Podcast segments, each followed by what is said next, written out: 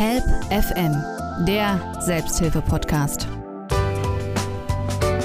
Herzlich willkommen zu einer neuen Ausgabe unseres Selbsthilfe-Podcastes Help FM. Und wir wollen uns jetzt mal der großen Gattung der Zivilisationskrankheiten zuwenden. Was ist das überhaupt? Warum nennt man die so? Seit wann gibt es die? Und vor allen Dingen auch, wie kann man denen am besten und wirkungsvollsten begegnen? Und bei mir im Studio aus der Help FM Redaktion ist Frank Spade. Schön, dass du da bist.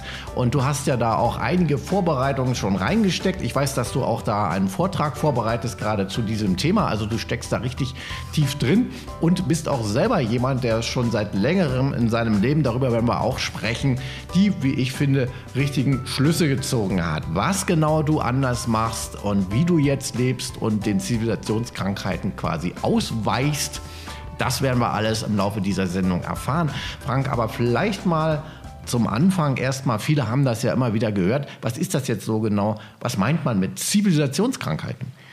Zivilisationskrankheiten sind Wohlstandskrankheiten.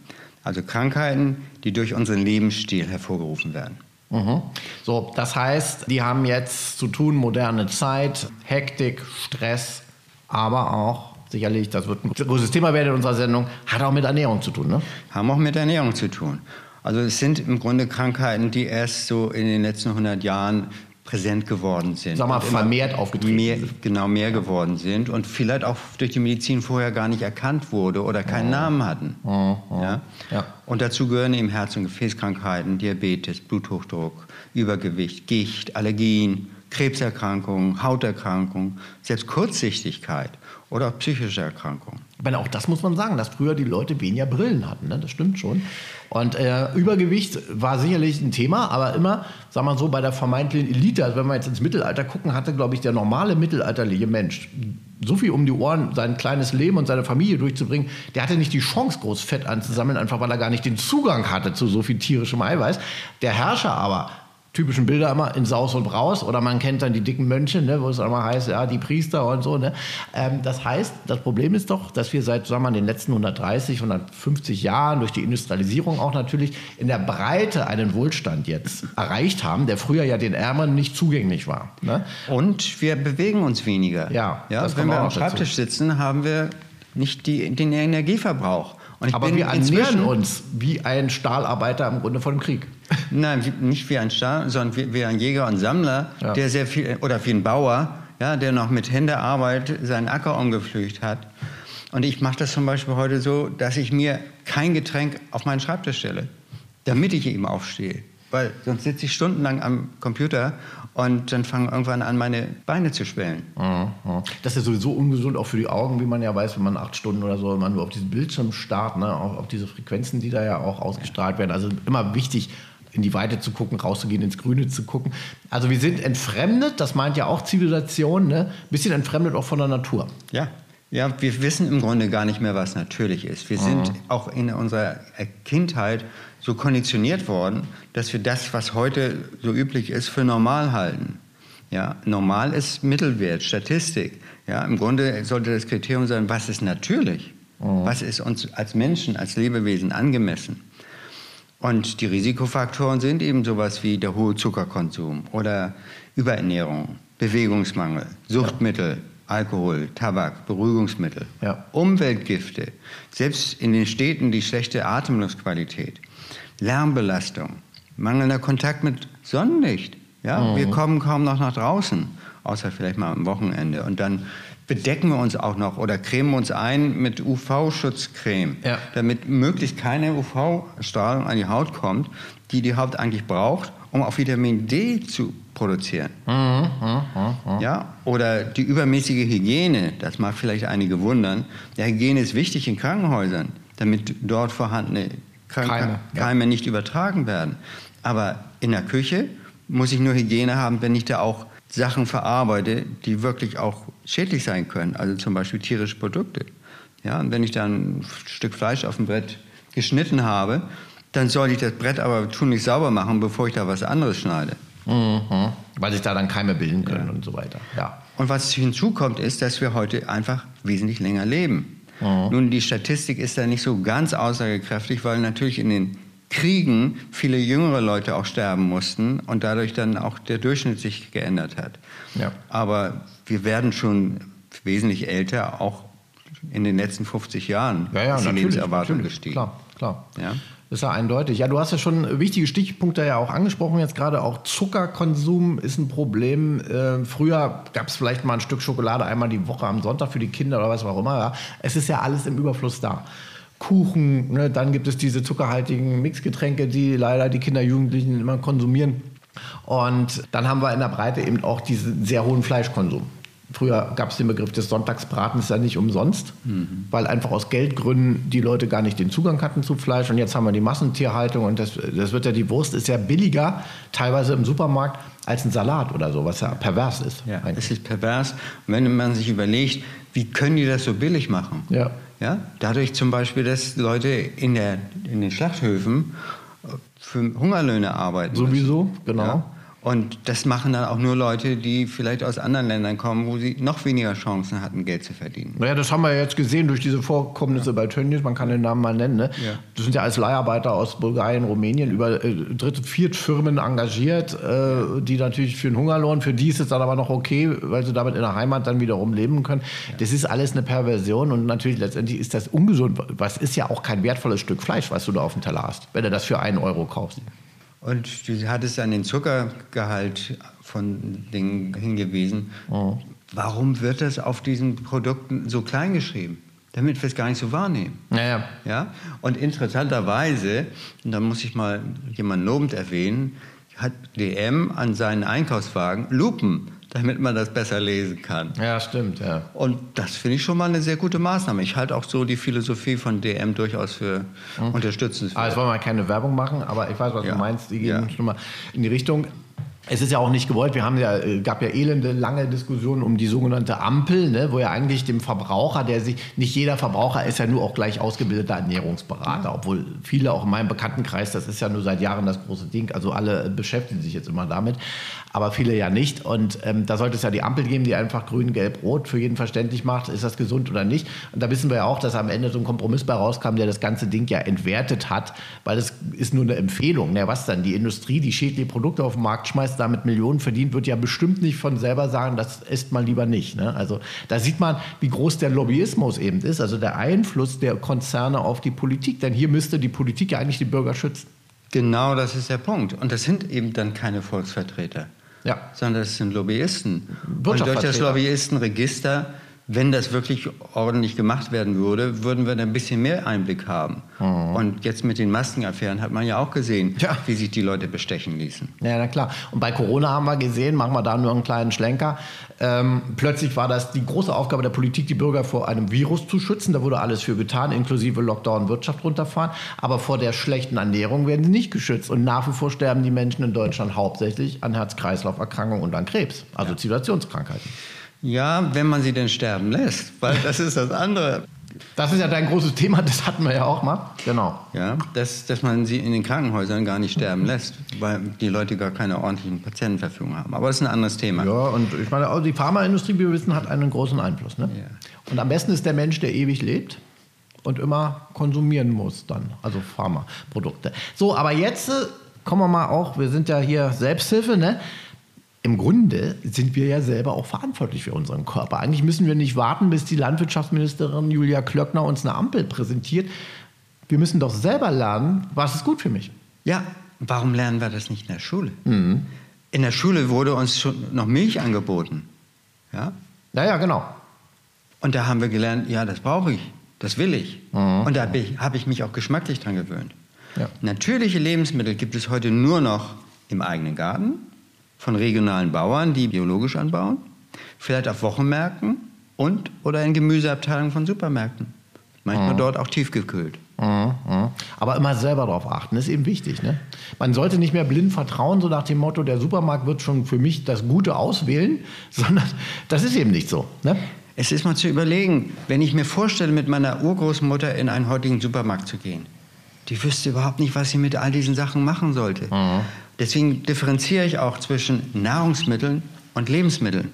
Lebensmittel sind Mittel, die das Leben befördern. Und die finde ich überwiegend in der Gemüseabteilung. Und deswegen bin ich auch hauptsächlich in der Gemüseabteilung und der Rest interessiert mich nicht. Ja. Gut, was ich noch einkaufe, sind Trockenprodukte, Erbsen, Linsen und solche Sachen oder Samen. Ja, ich spaute dann auch die Sachen und die kommen dann in meinen Salat oder auch ähm, vielleicht Flocken, ja, Körner, Nüsse, all solche Sachen. Ja, das finde ich jetzt nicht unbedingt in der Gemüseabteilung, außer frische Walnüsse vielleicht mal. Help FM, der Selbsthilfe-Podcast. Wenn wir schon bei deinem Beispiel sind, äh, du lebst ja vegan. Seit wann eigentlich? Seit 34 Jahren. Mhm. Da warst du schon recht vorne. Jetzt ist es ja ein bisschen so eine Modewelle geworden, ne? Ja, ich habe das erlebt auf einer Reise nach Israel. Das war meine Hochzeitsreise mit meiner amerikanischen Frau. Und wir wollten den Leidensweg Jesu nachgehen. Und sind dann an einer Scheune vorbeigekommen, wo ich gesagt habe, lass mich doch mal reingucken. Und da war eine Ritze, konnte mal reingucken. Und da haben wir gesehen, da sind Puten drin Mhm. in Drahtkäfigen. Drei Drahtkäfige übereinander. Die Käfige sehr eng, viele Puten in einem Käfig.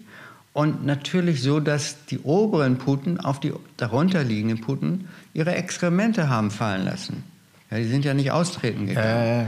Und das habe ich mir angeguckt und habe ich für mich entschieden, für so etwas will ich nicht mehr verantwortlich sein. Und von fortan haben wir vegan gelebt. Und wir hatten in den USA, in Houston, Texas, hatten wir eine Kindertagesstätte. Und wir waren die erste Kindertagesstätte in Houston, die ein vegetarisches Lunchprogramm angeboten hat. Und es wäre vegan gewesen, ich war der Koch in der Kita, es wäre vegan gewesen, wenn uns die Gesundheits-, das Gesundheitsamt nicht vorgeschrieben hätte, wenigstens ein Milchprodukt anzubieten. Ja. Amerika ist da teilweise, ich weiß nicht, wie es so ist. In Kalifornien ist es, glaube ich, anders. Texas noch nicht so weit, oder? Weiß er nicht. Ja, Houston ist da schon ein bisschen fortschrittlicher, ja, aber so Texas ist ja Cattle Country. Ja, ja, genau. da ernährt man sich noch anders, ja. Ja. Das stimmt. Aber gut, du hast es ja gerade eigentlich entscheidend gesagt. Du wolltest nicht mehr verantwortlich sein. Ich meine, letztendlich, ich glaube, jeder, wenn man die Bilder ihm zeigen würde, würde das ablehnen und sagen, ich möchte nicht, dass die Tiere so leiden. Aber die viele rennen trotzdem in den Supermarkt und kaufen sich für einen Euro Wurst. Und Uns der- werden die Bilder nicht gezeigt. Uns werden die Bilder nicht gezeigt. Nee, aber wenn man sie sehen will im Internet, würde man sie ja sehen können. Aber man muss sich erstmal auf die Idee kommen, das nachforschen zu wollen. Klar, viele, Ja, da macht man die Augen zu aus Bequemlichkeit. Aber ich denke, dass der Mensch, das würden jeder ablehnen. So. Aber trotzdem gehen sie ja in die Märkte und kaufen das billige Fleisch. Und sie, die Menschen müssten diesen Zusammenhang erkennen und dann auch verzichten und sagen, okay, dann kann ich mir eben nur einmal die Woche Wurst leisten. Na und reicht ja. Ist dann eben mein Sonntagsfrühstück, meine Salami, wenn ich das unbedingt möchte. Ja, Also wenn, es- wenn es noch den Status des Besonderen hätten, Ja. wie wir es früher hatten. Aber die dann auch hochwertig ist. Und nicht aus irgendwelchen Wasserhormone Salze. Und in der restlichen Zeit essen wir die Sachen, die gut für uns sind. Mhm. Ja, also du bist seit 34 Jahren vegan, äh, was glaube ich, oder nehme ich mal an, zu der Zeit noch schwieriger war als jetzt, ne? Na, wir hatten in Houston eine vegetarische Gesellschaft und ich war da der Redakteur der Zeitung. Und also Immer schon haben engagiert hier. Ja, wir haben da dann schon ein bisschen was gemacht und wir haben auch Feste gemacht und Stände gehabt und dafür geworben. Ja. Ja, aber was eben auch wichtig ist, das würde ich gerne noch ansprechen, sind die irreführenden Werbeaussagen, mit denen die Industrie arbeitet. Ich erinnere mich noch an eine Werbeaussage so aus den 50er Jahren. Milch macht müde Männer munter. Und später, so in den 70er Jahren, ging das nicht mehr so, weil Männer dann auf andere Weise munter gemacht wurden. Und da hieß es dann, Milch ist gegen Maroditis. Maroditis gibt es überhaupt nicht, aber der Slogan war gut. ja. Und klingt angsteinflößend. Ne, war? Maroditis. Ja, will ich nicht haben. Ich weiß zwar nicht, was das ist, aber ich will es nicht haben. Ja. Ja, und was sagt die Industrie heute? Die Milch macht's. Und man kann sich fragen, ja, was macht sie denn eigentlich? Mhm. Was ist und denn die Grunde, Milch? Ja, und im Grunde soll ich mir dann denken, ja, die Milch macht alles, was ich will. Mhm. Ja, und so macht man Werbung für sowas. Ja, na klar. Ich meine, gut, das ist die Industrie, das ist nun mal so. Das könnte man höchstens politisch regulieren oder reglementieren, indem man sagt, ne, so, es gibt ja Tabak- und Alkoholwerbungsverbot teilweise, dass man sagt, dafür darf nicht geworben werden. Milch ist wirklich ein Mythos. Seit, eigentlich schon seit 100 Jahren glauben die Leute ja immer, die Kinder und so, da sind wir ja auch, also auch ich so aufgewachsen, ne, dass man Milch trinken soll. Auch an der Schule und so weiter wurde das proklamiert. Milch im Grunde ist ja eigentlich, wird ja von Säugetieren produziert, nur für den eigenen Nachwuchs. Es ist ein Drüsensekret und Kühe zum Beispiel werden vergewaltigt. Mhm. Die werden also künstlich besamt. Dann dürfen sie kurz mal auf die Weide Also heraus. die sind dauerschwanger.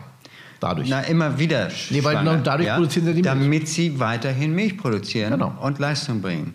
Und sie sind inzwischen durch entsprechende Vitamingaben und Hormongaben sind sie zu Hochleistungsproduzenten von Milch geworden. Mhm. Denen werden aber die Kälber direkt nach der Geburt weggenommen, weil die Ja. Kälber sollen nicht die Milch wegtrinken, die die Kühe für uns produzieren soll. Das ist eigentlich widerlich, ne? Es ist völlig widerlich und es hat mit Humanismus überhaupt nichts zu tun. Ja. Also mit Menschlichkeit, mit Mitgefühl. Ja, auch dem Tier gegenüber. Ja, dem. Tier gegenüber. Ja. Und jetzt muss man sich mal vorstellen, die Kuh produziert Milch in einer Zusammensetzung, wie sie für ein schnell wachsendes Kalb gebraucht wird. Ein Mensch wächst wesentlich langsamer. Bis zur Reife brauchen wir 15 Jahre oder so. Die Kuh schafft das in einem Bruchteil davon. Ja, ja. Das heißt, wir, da ist viel zu viel Energie drin. Und wenn wir uns unsere kleinen Kinder angucken, die sind oftmals übergewichtig schon. Ja, die haben Akne, also jemals in der, in der Pubertät. Ja, und ich sage dann mal so einem Jugendlichen, verzichte doch mal vier Wochen auf die Milch und guck mal, wie deine Haut danach aussieht. Ja klar, das hat auch das schon ursächlich mit Ernährung zu tun. Ja. Und die Kalzium oder äh, andere Mineralien, die in der Milch enthalten sind, weil natürlich die Mutterkuh produziert ja das Gute für das Kälbchen. Denn die Milch ist ja dafür da, dass das Kälbchen, wie du gerade gesagt hast, schnell, groß, stark wird, auch laufen kann. Das muss ja, das sind eigentlich Fluchttiere, ne? ursprünglich in der Herde. Und das kann man ja auch anders zu sich nehmen. Ne? Das kann man auch anders zu sich nehmen. Und es wird suggeriert, dass das im Grunde die einzige und beste Quelle für uns ist, was nicht stimmt. Nee. Ja? Und was wir bedenken sollten, ist es auch, dass wir einmal die einzige, ich sag mal Tierart, weil wir sind im Grunde auch Tiere, nämlich Trockennasenaffen. ja. Wir sind die einzige Tierart, die die Milch einer anderen Gattung trinkt. Und sie trinkt, nachdem wir entwöhnt sind. Und man sollte sich mal überlegen, eine Mutter, auch eine menschliche Mutter, kann das Beste für ihr Tier, für, für ihr Kind tun, wenn sie, wenn sie es säugt. Ja, wenn sie es Ja, na klar. stillt. Na klar. Und am besten circa ein Jahr lang. Mhm. Ja? Manche Mütter machen es sogar länger. Das ist das Beste, was dem Kind passiert. Aber da gab es ja so eine richtige Stillbewegung in den letzten Jahren auch wieder, ne? dass man das also auch jetzt eigentlich immer mehr proklamiert. Was schlimm ist, ist, dass teilweise verpönt war, Mhm. dass eine Mutter das in der Öffentlichkeit tut. Das war in den 80ern, glaube ich. Das hat sich jetzt aber geändert. Aber es, ich sehe es kaum. Mhm. Ja? Und wenn, dann ganz, ganz verschämt irgendwo. Nee, nee, das sollte eigentlich ja, also bei den Urvölkern oder so ist das ja immer, da gibt es ja die Fruchtbarkeitssymbole, äh, das ist ja etwas, worauf die Frau stolz ist, ne? diese prallen Brüste und das Kind säugen und nähren, ja. Also da müssen wir im Grunde auch wieder hin zum natürlichen Ursprung ein, ein Stück weit. Ja. Kein Ersatzmittel von der Industrie kann ja im Grunde das Naturprodukt ersetzen. Also die Muttermilch ist ja eigentlich das Beste von der Natur, wenn natürlich auch das Ausgangsmaterial gut ist. Jetzt haben wir natürlich viele Mütter, die sich auch schon ungesund ernähren. Es gibt ja auch Zivilisationskrankheit, das Phänomen der Schwangerschaftsdiabetes, das früher überhaupt nicht bekannt war. Das heißt, dadurch, dass ja eben die Mutter, wenn sie schon schlecht aufgestellt ist, nahrungsmittelmäßig, dann noch ein Kind zu ernähren hat, führt es dazu, dass sie selber Mangelerscheinungen hat. ja, und durch die Muttermilch werden durchaus auch Stoffe an das Kind übertragen, Ja. Die krankmachend sind. Genau, also wenn, wenn ich sage ja, wenn die Mutter krank ist, ist natürlich die Muttermilch nicht besser. Ja, ja. Also müssen wir schon gucken, gesunde Menschen ernähren dann eben gesunde Menschen. Wie machst du das jetzt? Also vegan ist halt wirklich, heißt ja nicht nur auf Fleisch zu verzichten, sondern eben Milchprodukte, äh, Eier Eier. und so weiter und sämtliche tierische auch, auch Produkte. Honig, auch Honig. Sogar Honig. Ja. Du isst dann Nutella oder wie machst du das? Nein, ich versuche keine industriell gefertigten Produkte zu mir zu nehmen. Hm? Erzähl doch mal, wie sieht denn so dein Frühstück aus oder wie machst du das so? Ich mache mir alle paar Wochen eine größere Portion Smoothie aus Körnern, Nüssen, Flocken, Kakao kommt da noch rein, Bananen und das friere ich dann ein in 250 Milliliter Flaschen. Und täglich taue ich mir so eine Flasche auf. Manchmal mache ich aber auch einen frischen Smoothie mit Beeren, gefrorenen Beeren, die sehr günstig übers Jahr im Supermarkt, im Tiefkühlregal zu kaufen sind und die sehr förderlich sind für die Gesundheit auch. Ja, und ich versuche so eine, ein Intervallfasten zu machen. Das heißt, ich fange erst am frühen Vormittag oder späten Vormittag, muss ich sagen, an zu essen. Und das Erste, was ich in der Regel esse, ist ein Apfel. Der Amerikaner sagt so richtig schön, an apple a day keeps the doctor away. Also Ja. ein, Tag am, ein Apfel am Tag und du brauchst keinen Arzt. Und ich muss sagen, meiner Krankenkasse bin ich keine Belastung. Ich habe keine jemals keine diagnostizierte Zivilisationskrankheit, die ich mit mir rumschleppe. Mein Zwillingsbruder, der anders lebt als ich, ist immerhin Diabetiker. Das ist ja echt interessant, ne? Ne? Gerade als Zwillingsbruder habt ihr ja dasselbe Ausgangsmaterial. Ja, ja. Und der lebt also anders. Ja. Und der sieht aus wie ein alter Mann. Ja, ich habe den vor zwei Jahren mal gesehen, haben wir uns mal wieder getroffen und der schlurfte da so vor sich hin und es war kein schöner Anblick. Du bist schlank, ist er übergewichtig, Ich mache, nein, er ist nicht übergewichtig, das Okay. kann man nicht sagen. aber eben hat, Aber- hat Zivilisationskrankheit. Ja. Aber ich habe einen Body Mass Index, ähm, der mich eigentlich als untergewichtig qualifiziert, wo man sich dann fragen kann, wie nützlich sind eigentlich diese Maße? Sind die so eingerichtet, damit sich die Übergewichtigen noch wohlfühlen können mit ihrem Übergewicht? Ich habe einen normalen bis optimalen Blutdruck. Ich mache dreimal die Woche Sport, wenn ich nicht gerade verletzt Was bin machst du da an Sport? mache Langstreckenlauf und ich kann mit meinen fast 70 Jahren 10, 10 Kilometer unter einer Stunde laufen. Kein Problem. Und das muss man mir jemand zeigen, der am Schreibtisch arbeitet und ähm, McDonalds Burger isst. ja? Und am Schreibtisch sitzt du ja nach wie vor auch viel. Ich sitze auch viel am Schreibtisch, das tut mir eigentlich leid, aber ich habe mich so qualifiziert für diese Computerarbeit. Ich mache eben auch Webseiten und solche Sachen. Und ich habe letzte Nacht auch wieder bis um eins gearbeitet und bin heute um acht wieder angefangen und habe weitergemacht. Aber es macht dir Spaß. Äh, Ich mache es nicht wegen dem Spaß. Da unterscheide ich zwischen Spaß und Freude. Spaß ist für mich was Billiges, Freude ist was Qualitatives. Na gut, dann nenn es Freude. Aber ich meinte ja damit, ähm, so viele Leute leben ja in diesem Rhythmus, okay, ich muss arbeiten, aber mit 65 oder irgendwie habe ich die Rente und dann kann ich machen, was ich will und dann esse ich ganz viel und gucke Fernsehen und so. Und reise viel. Und ich glaube, also darauf wollte ich hinaus, wir Menschen sind eigentlich so gemacht, wir sollten immer Dinge tun, die sinnvoll sind, nützlich sind, die uns Spaß oder nenn du es Freude machen, also Freude machen, ja. Äh, Das ist und nämlich auch, tut unserer Gesundheit ja gut, ne? Ja, ich bin ja schon Rentner, Ja. aber, Aber du ar also arbeitest im, im Sinne von Arbeit als nützliche Tätigkeit. Machst du doch trotzdem. Ja, ich mache es nicht nur trotzdem. Ich muss es machen, weil mit meinen 553 Euro Rente kann ich mir diesen Lebenswandel nicht leisten. Und ich muss versuchen, noch so nützlich zu sein, dass mir das Geld, was ich dadurch verdiene, den Lebensunterhalt sichert. Schön, jetzt bist du schön reingegrätscht in meine Argumentation. Aber ich wollte trotzdem noch mal darauf hinaus. Also ich glaube nämlich, dass es den Leuten nicht gut tut, wenn sie plötzlich alles fallen lassen und sagen, ich habe Rente, ich muss nicht mehr arbeiten. Das war immer so widerlich, morgens aufzustehen, Montag bis Freitag, ich bin heilfroh. Ich glaube, es ist gut, wenn der Mensch, ist auch bei meinen Eltern so, also die einfach weiter ihre Dinge machen. Ja, völlig richtig. Nicht mit 65, 67 aufhören, sondern vielleicht angemessen ihrem körperlichen Kräften oder so, aber immer, das hält den Menschen, glaube ich, gesund. So meine These. Na, ich finde es wichtig, dass gerade auch größere Arbeitgeber ihre Arbeitnehmer darauf vorbereiten, Ja. auf den Ruhestand und ihnen auch zeigen, wie sie sich auch bürgerschaftlich engagieren können. Also ich bin inzwischen hier im Ortsbeirat Neufahrland, ich bin im Seniorenbeirat der Stadt Potsdam, ich bin im Netzwerk Älterwerden in Potsdam. Also ich versuche mich hier auch zu engagieren. Und das ist nämlich der nächste Punkt, richtig. Äh, sich ehrenamtlich engagieren oder sonst wie politisch, sozial. Du bist ja, wie gesagt, auch ernährungstechnisch unterwegs. Und das, glaube ich, ist wichtig, weil viele Leute das auch ein falsches Bild, immer zu glauben, ich muss dann mit der Rente nichts mehr machen. Und dieses nicht mehr machen führt oft dazu, dass die Leute krank werden. Ja, ja. Help FM, der Selbsthilfe-Podcast. Du hast gerade den Begriff unterwegs genutzt. Ich habe im letzten Jahr mich in meiner Ernährung noch mehr auf Rohkost eingestellt. Also ich koche kaum noch, außer vielleicht im Winter und friere dann auch ein, weil ich dann auch größere Portionen koche. Ich mache Salat mir für einen Tag und esse den Salat und da komme ich gut mit über die Runden. Vielleicht noch ein schönes dunkles Brot dazu, ein Kürbiskernbrötchen oder so. Und in diesem Jahr habe ich jetzt im Frühjahr bei meinen Wegen zum Einkaufen, weil ich fahre nicht mehr mit dem Fahrrad zum Einkaufen, sondern ich laufe. Mein Bauer ist zweieinhalb Kilometer von mir weg.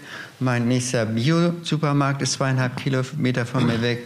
Und ich gehe jetzt auch nicht mehr den kürzesten Weg, sondern ich gehe den schönsten Weg durch den Wald oder über den Kirchberg, wo ich mich auch ein bisschen anstrengen muss. Auf dem Weg durch den Wald habe ich sehr viele Kräuter gesehen, die unglaublich schön aussahen, die kräftig aussahen, die gesund aussahen. Und das hat in mir das Bedürfnis geweckt, herauszufinden, welche Kräuter kann ich denn eigentlich gut selber essen.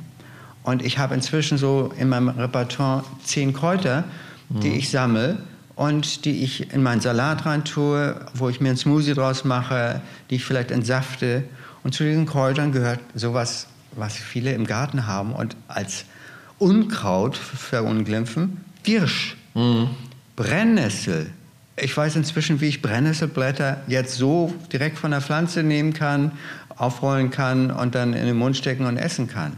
Ja, da gehört Gundermann dazu, da gehört Schafgarbe. Was ich sehr interessant finde, ist, dass der Rucola, der bei mir auf der Straße am Wegesrande wächst, besser aussieht als der Rucola bei mir im Blumenkasten. Ja, Rucola ist auch so ein Ding, das wird jetzt konsumiert als Rucola aus Italien. Klingt so schön exotisch. Es ist ja die alte Rauke, ja, auf Deutsch. Das war früher im Mittelalter ein normaler Bestandteil der armen Küche, weil die eben überall wächst. Und die hat genau denselben nussigen Geschmack, wenn du den wild nimmst. Ne? Und äh, was du ansprichst, ist auch so, äh, Unkraut gibt es nicht, glaube ich, sondern alles hat irgendwo seinen Sinn.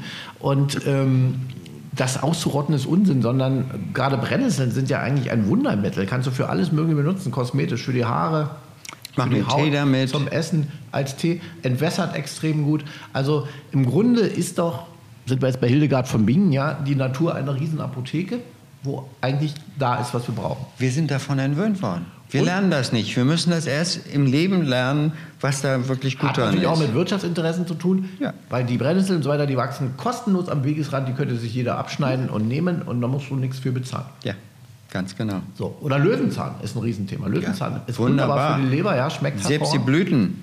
Ja, Ja? genau. Ja, kleiner Kräuterexkurs, ähm, aber das sind die Dinge, die man wirklich lernen kann. Damit muss, da muss man sich nur befassen. Vielleicht konnten wir in unserer Sendung auch den einen oder anderen einfach nur zum Nachdenken animieren. Was ich aber äh, positiv vermerke, ich weiß nicht, wie es dir geht, dass doch immer mehr jetzt die Menschen anfangen, also zu merken, einfach nur, dass es ihnen nicht gut tut, dieses Leben. Und da hat sogar diese Corona-Sache das beschleunigt, finde ich, weil durch diese Lockdowns sind die Leute ja gezwungen worden, mal zu entschleunigen, saßen zu Hause und viele haben sich auch wirklich mit Ernährung beschäftigt. Also man sieht es ja auch in den ganzen Posts, Instagram und so weiter, da wurde dann Brot gebacken und dieses und jenes. Viele haben das sinnvoll genutzt. Sicherlich haben viele auch nur Pizza bestellt und Cola, Cola getrunken auf der Couch.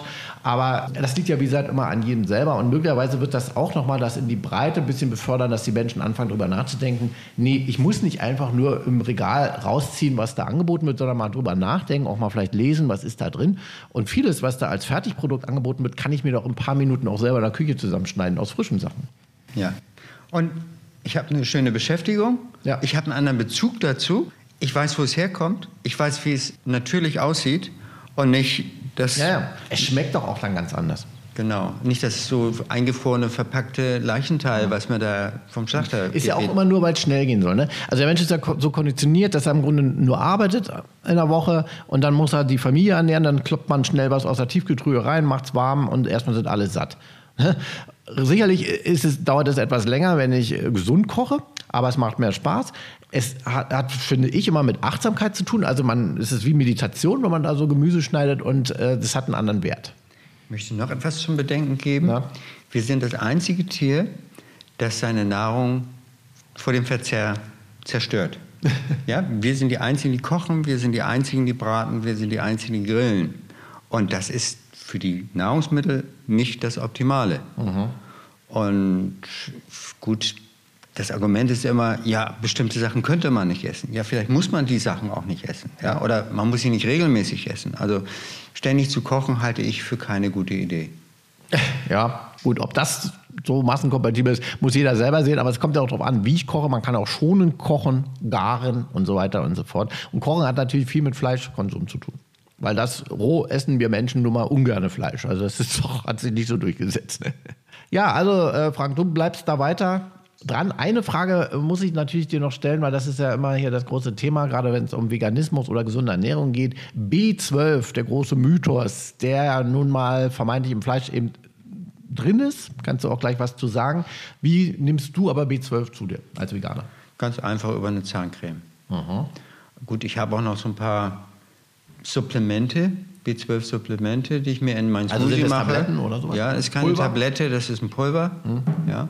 Ich denke aber, dass ich es nicht bräuchte, aber ich habe sie noch und nutze sie noch. Aber Die Zahncreme ist eigentlich meine Hauptquelle. Und der Grund, warum ich B12 nehme, ist, weil ich sie über natürlichem Wege nicht so leicht bekommen kann. Das Problem mit B12 ist einmal unsere Hygiene. Ja, die Gemüse werden im Grunde isoliert, angepflanzt, großgezogen und dann geerntet und Tiere kommen gar nicht mehr auf die Felder.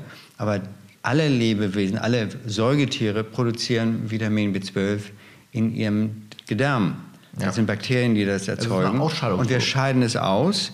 Und in natürlichen Umständen scheiden wir es in die Natur aus und es verbreitet sich da. Beim Regen wird es verteilt und dann findet es sich auf allen möglichen Sachen wieder. Und mhm. die Tiere, die das dann fressen, nehmen auf dem Wege B12 auf.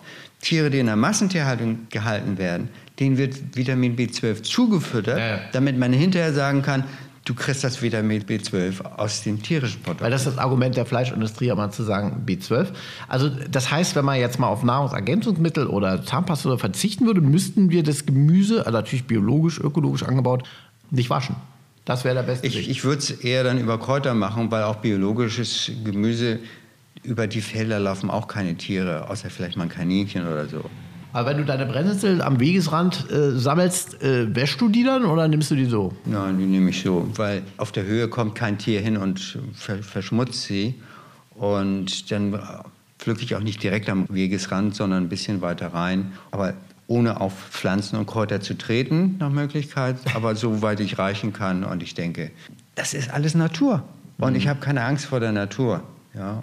Ne, wir sind ja selber auch Produkte der Natur nach wie vor. Okay, also ohne Angst rangehen und ruhig mal experimentieren. Ich meine, was soll groß passieren? Da ist dann mal der Fuchs vorbeigegangen halt oder was auch immer. Ne? Ja, mit dem Fuchsbandwurm, das ist auch so ein Mythos, ja. der im Grunde den Menschen Angst machen soll und sie davon abhalten soll, sich mit der Natur näher einzulassen. Ein schönes Stichwort und ich kann es ja bestätigen, du wirst ja jetzt 70 nächsten Monat und äh, siehst absolut gesund aus und hast mit den Zivilisationskrankheiten und diesen ganzen Phänomenen Übergewicht und was wir da haben, doch wenig zu tun, natürlich, Gott sei Dank. Und ich denke, das wird auch bei dir so bleiben. Und äh, man muss ja nicht gleich so wie Frank das machen, aber es wäre gut, wenn vielleicht jeder einfach bewusster sich schon mal ernährt und darüber nachdenkt, wo kommt das her? Und was tue ich meinem Körper eigentlich damit an und was braucht mein Körper eigentlich. Ne? Und da haben wir den Kompass doch in uns selbst und vielleicht sollten wir auch das nur lernen, dann wird sich auch viel automatisch auch regulieren. Ja, ich denke auch, dieses Gespräch kann vielleicht den einen oder anderen anregen, nochmal in eine andere Richtung zu gucken und zu denken und dann vielleicht mal was Neues auszuprobieren. Ja. Ich meine, wir haben seit Jahren auch durch die Klimadebatte und so weiter und so fort natürlich schon einen gewissen Bewusstseinswandel auch in der Öffentlichkeit. Und es setzt sich auch immer mehr durch, regional, saisonale Produkte. Es muss nicht immer äh, die Papaya sein, die von Peru oder sonst woher oder kommt. Die Avocado. Ja. Ja. Genau. Also es tut sich was und wenn jeder einfach nur wieder diesen Kompass in sich entdeckt, glaube ich, dann. Wir sind auch von Natur aus eigentlich so ausgestattet, dass wir das instinktiv für uns Gute tun. Wir müssen es nur wieder lernen, uns darauf zu vertrauen. Vielen Dank, Frank, dass du dich hier zur Verfügung gestellt hast als Interviewpartner und das so schön vorbereitet hast und du bist ja, steckst ja in dem Thema drin und wirst da auch weitermachen, bist ja auch, wie gesagt, sehr engagiert. Es stehen nur einige Sachen, vielleicht werden wir darüber auch nochmal reden, ne? hier Ernährungsbeirat, Potsdam und so weiter und so fort. Also du bleibst am Schreibtisch engagiert und trotzdem wirst du dich immer bewegen. Jawohl. Freue mich. Vielen Dank. Sehr. So, meine Damen und Herren, das war's und damit wünschen wir Ihnen eine gute und gesunde Zeit hier über den Sommer. Achten Sie drauf, was Sie sich und anderen antun und äh, leben und ernähren Sie sich bewusst. Das war also unser Podcast zum Thema Zivilisationskrankheiten und was ich dagegen tun kann.